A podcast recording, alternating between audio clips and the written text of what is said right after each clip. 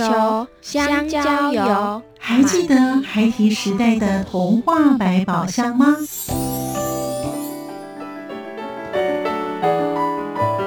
我是桂文雅，世界是一本美丽的书。我是曹俊彦，从小就喜欢画画。我的人生我是王淑芬。当全世界都在下雨，泥泞不堪，全世界。我是王家珍，持续不断，好好的写。我是林世仁，创作儿童文学，让我找到自己生命中的阳光，可以探寻到生命中充满不可思议的兴奋。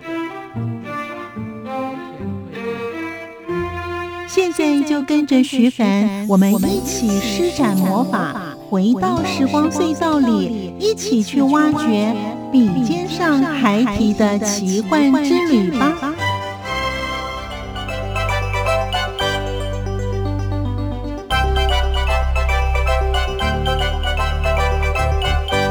收听《笔尖上孩提的奇幻之旅》，我是徐凡。儿童文学作家年望凡番薯姐姐，她也谈到透过创作的历程，绘本的故事与我们分享。她的写作方式是以关键记录法，另外自由的发想有可能是以诗的形式、短文的形式来呈现，还有架构式的书写法。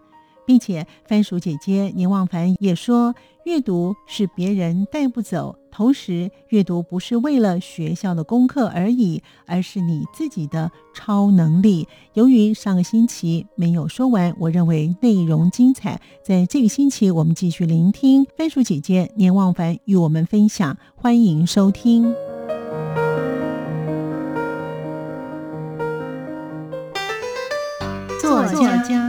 房话，各位大朋友、小朋友，大家好，我是年望凡番薯姐姐。如果以儿童文学来做创作的时候，最重要的是保有童心，那份童心可以让你在作品当中更贴近你想要传达的讯息哦。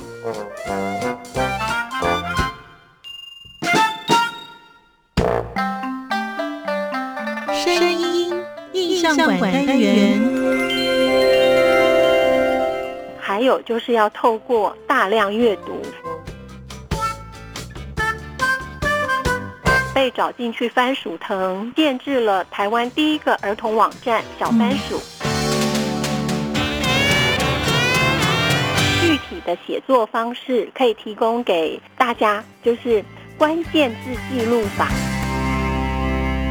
我觉得阅读是一个。别人都带不走自己最棒的超能力，就是你建构了一些的文化部的一些的网站哦。那这些网站呢，当时你在接这个案子的时候呢，怎么样来做个规划？其实这是需要有一些呃去计划的。聊一下，你当时做这种计划的时候，要以动画要多少部，或者是说你的动画有没有一些不同的归类呢？有的，刚好徐凡问到这个，因为阅读年龄层的不同，嗯，就是制作物所呈现的方式也会不同，对，所以在文化部儿童文化馆当中有两个大象的单元，就是每个月都会有两部动画，嗯，那其中一部呢是放在所谓的绘本花园，嗯，所以它的阅读年龄层呢就就是比较中低年级以下的。甚至学龄前的孩子可以阅读的，嗯嗯。那还有另外一个，也是动画，每个月都会有一部的，就是主题阅读区。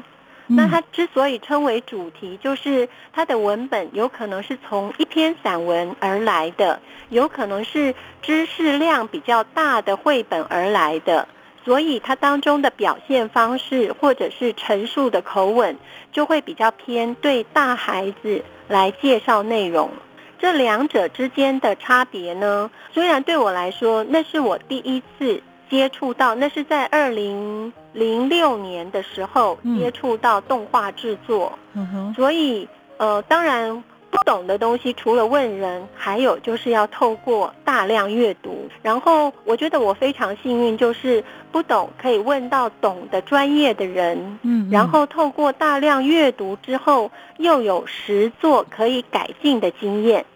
对，因为如果你只是纸上阅读的话，你没有实作经验，你不知道哪一边可以怎么样再去做调整。嗯，所以这些我也非常非常觉得，哎，自己真的好幸运呢。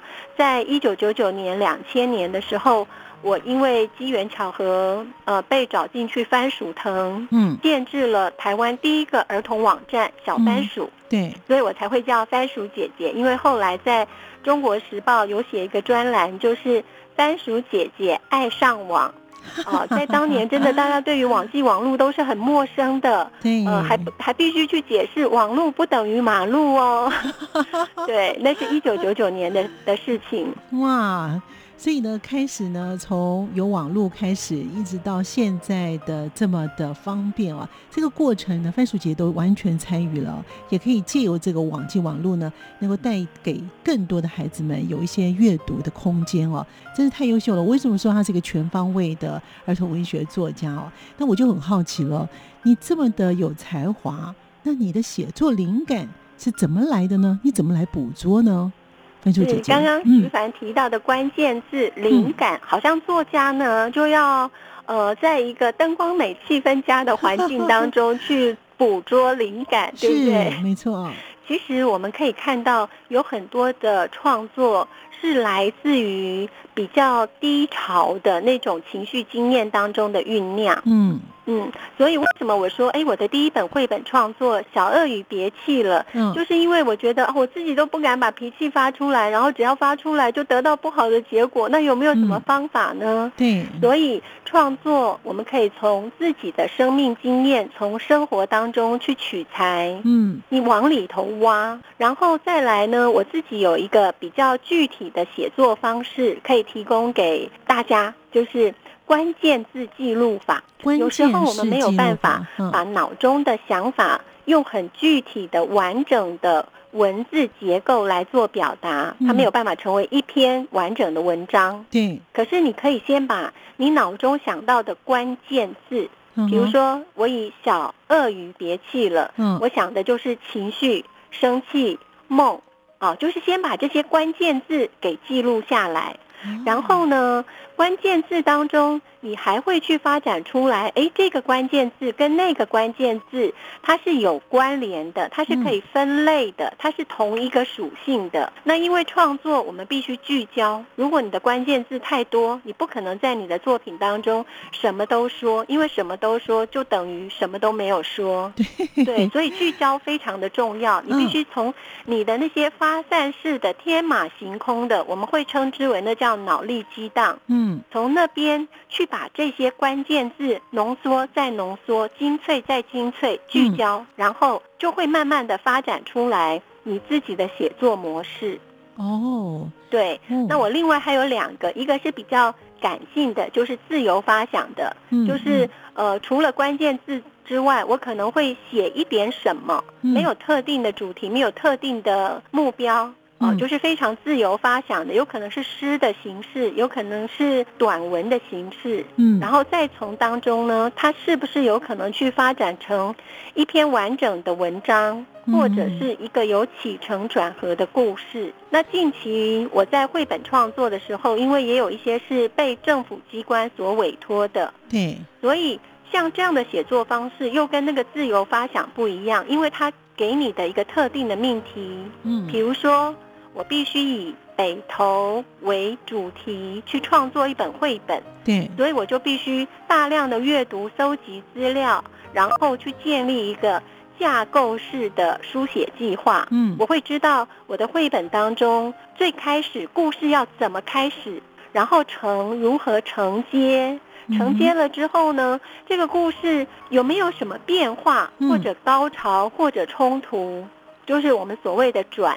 最后这个故事我要如何结束？嗯嗯嗯，所以这个呢，我称之为架构式的书写法。哇，难怪！其实我发现呢，飞鼠姐姐的思虑非常的清楚哎，而且逻辑思考非常的强哎，难怪你可以有一些编辑跟一些企划的能力哦。徐凡，就像我刚刚说的，真的那些都是从工作当中不害怕，做中学，有人可以问。自己大量阅读，再加上我很幸运，真的有实做的机会去做调整。所以提到这个阅读呢，小潘老师呢也非常重视推广阅读，而且呢，你本身也在社区大学啦，还有各县市政府呢开设一些创作的课程。为什么会特别重视这个区块呢？是不是可以请番薯姐姐告诉我们，为什么有这样子的一个观念呢？嗯，我觉得喜欢阅读不单单只是阅读哦，要喜欢阅读。嗯，就像我们拥有超能力一样。嗯，因为你喜欢阅读，你可能情绪不好的时候，你可以打开书，然后从书当中看到一些。可以让自己情绪安定的方法，嗯，然后你很遇到困难的时候，不知道该怎么办的时候，哎，你与其在那边慌乱、心不安，哎，透过阅读也可以有让自己安定的方法，嗯，所以我自己其实想要有机会能够参与阅读推广的课程，就是觉得，我觉得阅读是一个别人都带不走。自己最棒的超能力，这也是我从我自己身上看到的。我在学习的过程当中，我不是一个分数很高、成绩很棒，然后也得什么奖的的小孩，并不是。可是我就觉得，就是因为那个喜欢阅读的那种特质，让我自己觉得，嗯，如果可以告诉更多的孩子。对你，你的阅读不单单只是为了学校的功课而已，它真的是你的超能力耶。的确是哈。那小潘老师还有记得你开设这些的创作的课程？一般来讲，这个创作课程是你自己来设定呢，还是你去上课的地方他告诉你说我们大概需要什么样的方向呢？两种都有，有一些是因为呃我的书，然后去做书的分享，嗯，或者因为我自己有创作经验，去说明我是怎么创作的。那我在呃两千年的时候，在真理大学这边受学校的老师邀请，有在那边开设以大学生为对象，然后带他们自己去。亲自的创作一本绘本。哦，对，所以有不同的邀约，嗯，那像我在中正纪念堂也有，就是他们邀约，然后是由我设计课程，我那个课程的名称叫做动态绘本，就是因为绘本它是一个动态的感受跟画面的呈现，嗯嗯，对。嗯，所以都有哎。所以刚才呢，小白老师有提到说，你有到这个大学里面去教这些在念大学的这些孩子们。这一群的孩子当中，有没有孩子让你印象深刻？说，哎，他做出来的绘本也超出你的想象呢？一个学期只有十八周，十八周就要完成一本绘本，对孩子来说，对，即便是大学生，都需要比较长期的酝酿。可是因为课程的规划，就是。学期内就要完成一本绘本，所以我印象深刻的就是这些孩子都使命必达，因为班上四十几个孩子，四十几个绘本就在学期成果发表都完成了。那其中那个主题让我特别有兴趣，而且嗯，印象留下来最深刻的就是有一个孩子，嗯，他是以八段锦哦，八段锦为主题。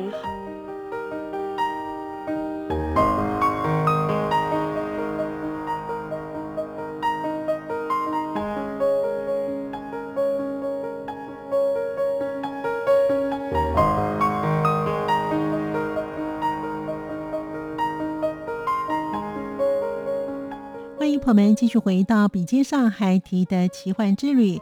飞鼠姐姐年望凡也谈到她在大学教绘本的过程当中，让她印象深刻的学生绘本的创作的故事。然而，她也谈到她个人的创作仍然会以为父母、为孩子以及为生态继续的创作。至于从事儿童文学写作的条件，她也提到将你所看到、所接触到的。都很用心的去感受，所以我们赶快再来聆听这位非常有童心的儿童文学作家年望凡番薯姐姐继续为我们说故事。什么叫准备好呢？就每一天你所看到的、你所接触到的，你都很用心的去感受，那就是在做准备。我觉得我有一个特点，就是那个组织力。要保有童心，我在乎的是我的对象儿童，以儿童为主要阅读对象，我如何成为他们？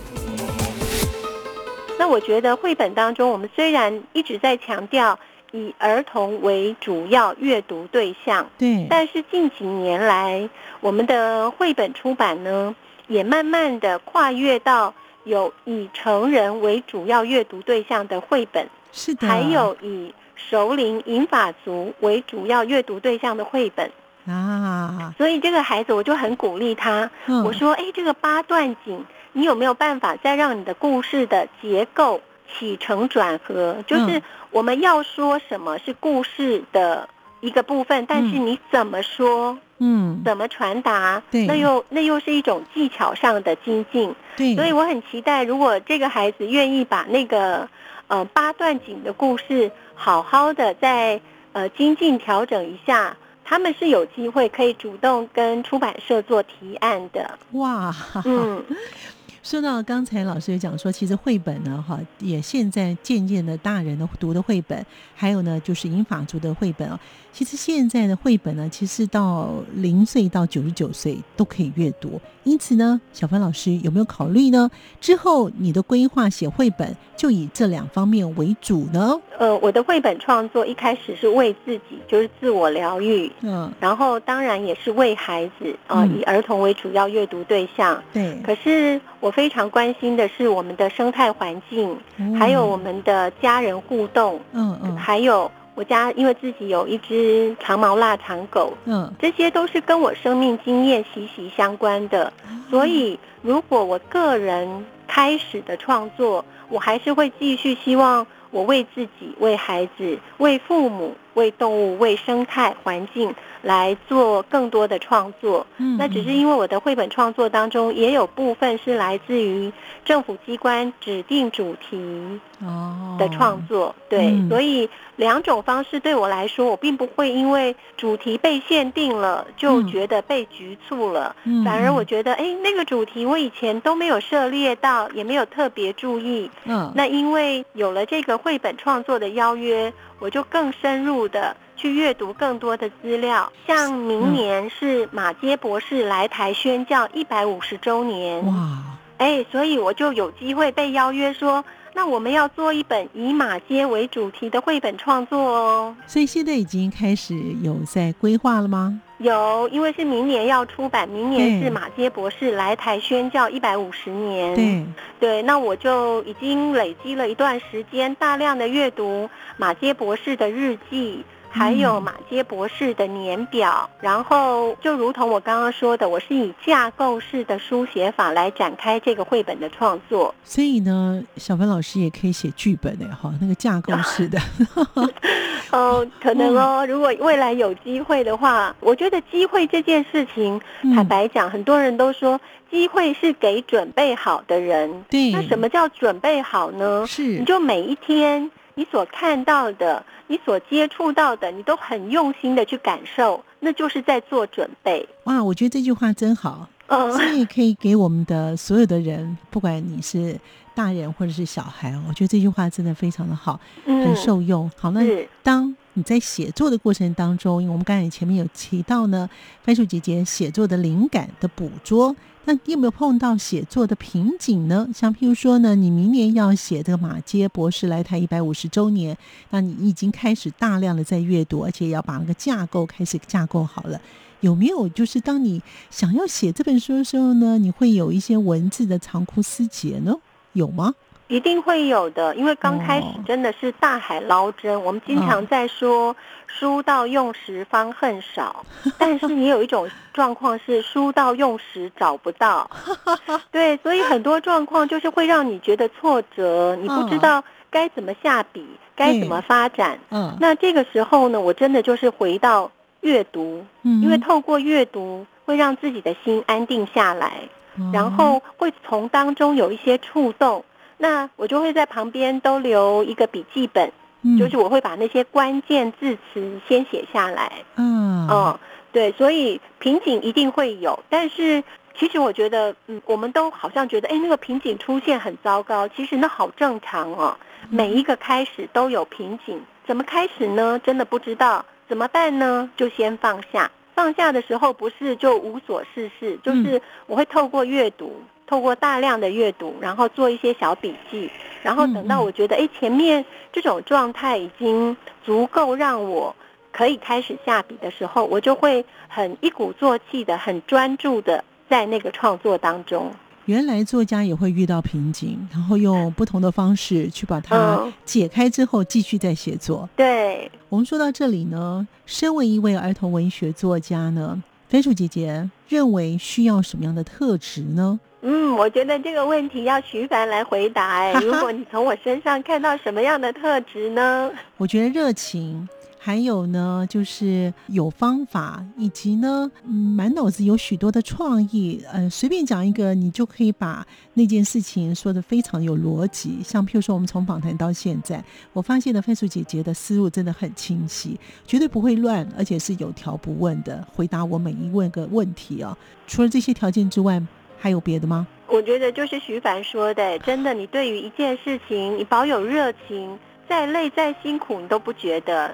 然后那个好奇心就会让你觉得，哎，这个也试试，那个也看看。嗯，那当然，从我自己刚刚所说的，我觉得我有一个特点，就是那个组织力啊，组织管理能力那样子的能力具备了，会让我在创作的时候不会太发散，然后能够。理性脑加感性脑结合起来。嗯，谈到刚才呢，小凡老师提到说你的组织力，这组织力你怎么来训练你自己呢？脑中的东西容易忘记，或者脑中的东西它是发散的，所以就像刚刚徐凡问到我遇到瓶颈的时候如何调试，我在先放下之后呢，其实不是什么事都不做，所以透过关键字的记录，透过自由发想的书写。就是你，你会感觉，哎，那那个酝酿够了，久了，可以把坛子打开了。在打开坛子的时候，我借由的方法就是，我会到电脑前面，把我的电脑打开，然后就逐字逐句的写下来。如果是架构式的书写法，我就会把我的页码编好，把我的起承转合的结构先分析好，然后再开始进行创作。这是我自己的部分，我我也不知道其他的儿童文学作家他们是怎么开始的，但是我觉得我不害怕自己的先放下，那个先放下不是我什么都不做，而是我就阅读就笔记。然后再专注。看来呢，飞鼠姐姐的感性跟理性非常的平衡哎，因为有些人感性多于理性，或是理性多于感性啊。看来你可以达到很好的平衡点哦。好，如果呢，有些人也想成为一些儿童文学作家的话，因为我们现在知道儿童文学作家其实有一些断层了。那譬如说。中或者是比较年纪大的啊，还有呢，现在呢比较年轻的儿童文学作家，这个衔接好像没有衔接的很好。那因为呢，这个儿童文学作家呢，始终呢会让人家感觉比较小众，所以如果想成为儿童文学作家的话呢，飞书姐姐、小凡老师有什么样的建议呢？要保有童心，因为既然你是以儿童为主要阅读对象的儿童文学创作，嗯，那么你当然要更了解孩子。亲近孩子，那有没有办法就把自己变成孩子呢？嗯，所以也或许是因为这样的特质吧。我说所谓的特质，就是我觉得我的那个内在的小孩是很活跳跳的，然后感觉他有好多话想要对其他的小朋友说。哦，嗯，所以对我来讲，我并不是特别去钻研儿童文学。我在乎的是我的对象儿童，以儿童为主要阅读对象，我如何成为他们？那像譬如说刚才提到的这些啊，我们会不会认为说呢，现在的小朋友出生的孩子呢，几乎呢都是三 C 产品陪他长大的？那会不会让我们的成长年代跟他们的成长年代会有一些代沟呢？代沟，我倒没有发现。我所谓没有发现，就是因为我想成为儿童。所以我就希望我自己更了解他们，更亲近他们。在这个前提之下，我对他们是没有批判的。那所谓的三 C 儿童，也是这个时代下的一种必然。嗯，对。然后如何透过阅读，特别是纸本阅读，因为真的，你如果经历过纸本阅读的经验，它是跟三 C 阅读是不一样的。对，没错。对，所以又回到我前面说的，喜欢阅读，因为阅读本身不是只有纸本阅读，看电视、看电影、追剧，你如何在这些所谓的大量阅读之后，你有没有办法做组织？透过关键字的记录、自由发想、架构式的书写，从生活当中取材，然后你发展出自己的文学创作、自己的儿童文学创作。所以，我不是什么大作家，真的。但是，就像刚刚跟徐凡说的，我特别关注的就是如何让自己成为儿童这件事情，在做我的儿童创作、绘本创作。哇！太精彩了！我们今天收获好多，我们非常感谢呢儿童文学作家年望凡番薯姐姐跟我们的大朋友小朋友呢一起来分享她的创作以及她为什么会成为儿童文学作家。感谢番薯姐姐，也谢谢我们的大朋友小朋友的收听，我们下次见了，拜拜！谢谢，拜拜。走过春夏和秋冬，梦想的心在跳动。我们拥有同样的阳光，穿越地球天空，让你听见不一样的阳光，向世界的爱转动。在今天节目当中，我们邀访到的是儿童文学作家年望凡番薯姐姐，她也谈到要透过大量的阅读是重要的。除此之外，做笔记，然后再专注，就能够有好的文采。感谢您的收听，我们下次见。